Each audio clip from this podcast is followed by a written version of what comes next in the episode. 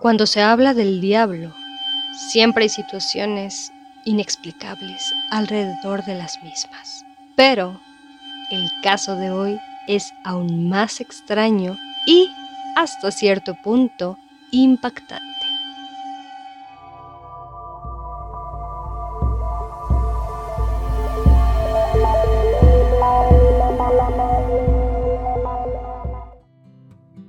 Hola viajeros y viajeras, sean bienvenidos una vez más a esta travesía de leyendas, cuentos, mitos e historias mexicanas. En esta ocasión vamos a dirigirnos hacia el estado de Tlaxcala, en el cual conoceremos una leyenda un tanto misteriosa, impactante, creo que en algún punto terrorífica y también muy inusual. Así que espero que lo disfruten y sin más que agregar, vámonos con nuestro relato.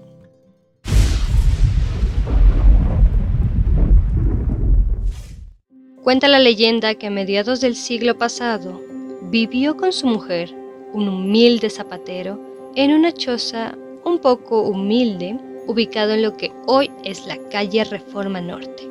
Anteriormente era conocida como la calle Iturbide de la ciudad de Huamantla. Motivo en la extremada pobreza en que vivía este matrimonio, constantemente la mujer, al estar desesperada, le reprochaba constantemente a su marido. Si nuestra miseria se prolonga, va a resultar que nos vamos a pelear de hambre. Ese era el reproche usual. Así que el pobre zapatero, peor de lo que se sentía, se desesperaba al escuchar estos continuos reproches y, posteriormente, blasfemaba enfurecido lo siguiente. Maldita tu suerte.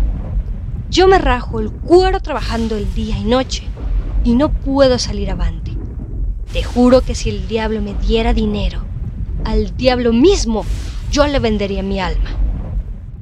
Decían las personas que Ramón, así se llamaba nuestro zapatero, un día empezó a salir de noche a lugares ignorados, en donde se aseguraba que hablaba con Satanás. Días después montaba un buen caballo en el que hacía sus incursiones nocturnas y regresaba, según la versión popular, y también con algunas bolsas repletas de dinero.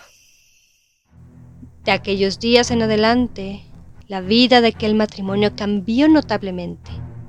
De parte de la mujer pararon los reproches y del hombre su desesperación. Vestían y comían mejor. El hombre trabajaba menos pero se emborrachaba más. Aunque todo tiene su límite, como todos bien sabemos. Un día, Ramón cayó en cama, delicadamente enfermo, y pronto este mismo falleció.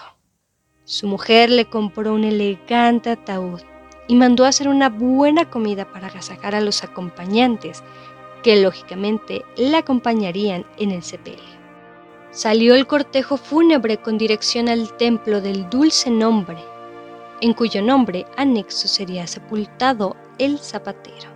E iban entrando en la plazuela que hay frente a este templo, cuando súbitamente por todos fue escuchado a cierta distancia un estruendo,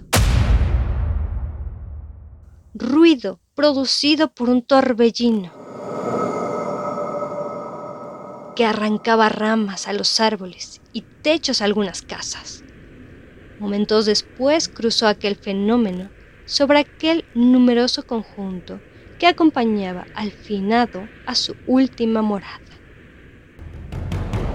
El fuerte impacto que ese remolino produjo sobre los cuatro cargadores del cadáver hizo que estos se tambalearan desconcertados, teniendo que suspender los cánticos fúnebres que todos entonaban en coro.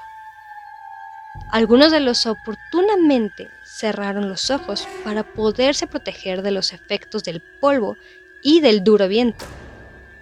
Al mirar hacia el curso que llevaba aquel torbellino, pudieron notar en las alturas una extraña silueta que remolinando se asemejaba a la figura de un ser humano, creyendo que aquello sería ropa varonil que había sido arrancada de algún tendedero. después de haberse repuesto un poco del escalofriante impacto del viento que los llenó de terror, los cargadores, por algún motivo, tuvieron la necesidad de descansar el cadáver en aquella plazuela, habiendo notado como verdadera sorpresa que el peso de éste había disminuido considerablemente. De esta manera la viuda y algunos familiares del muerto procedieron a abrir aquel ataúd para despedirse del ser querido, contemplándolo por última vez. Pero, ¡qué sorpresa! Ante el asombro de todos los presentes, se dieron cuenta de que el cadáver había desaparecido y que solo había en el interior de la caja mortuosa algunas talegas, al parecer con monedas de oro, de donde salía un repugnante aroma. Todos los integrantes de aquel cortejo abandonaron el ataúd y a gran prisa se alejaron horrorizados, unidos en sus meditaciones y conjeturas.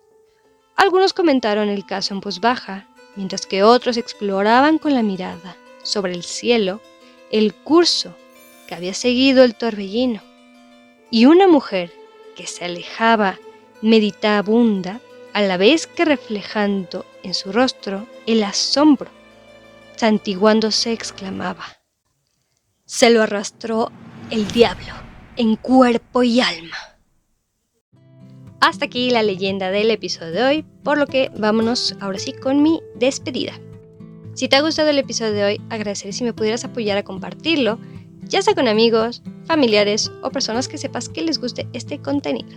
De igual manera te quiero invitar a seguirme en cualquiera de mis tres plataformas en las que me encuentro, las cuales son YouTube como Legendario de México y en Spotify y en Anchor como Historias Mexicanas.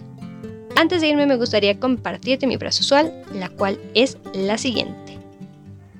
Las casualidades ni las coincidencias existen únicamente existe lo inevitable. Que tengas una excelente mañana, una muy bonita tarde o una amena noche. Nos escuchamos en el siguiente episodio con un nuevo destino y un nuevo relato. Hasta pronto.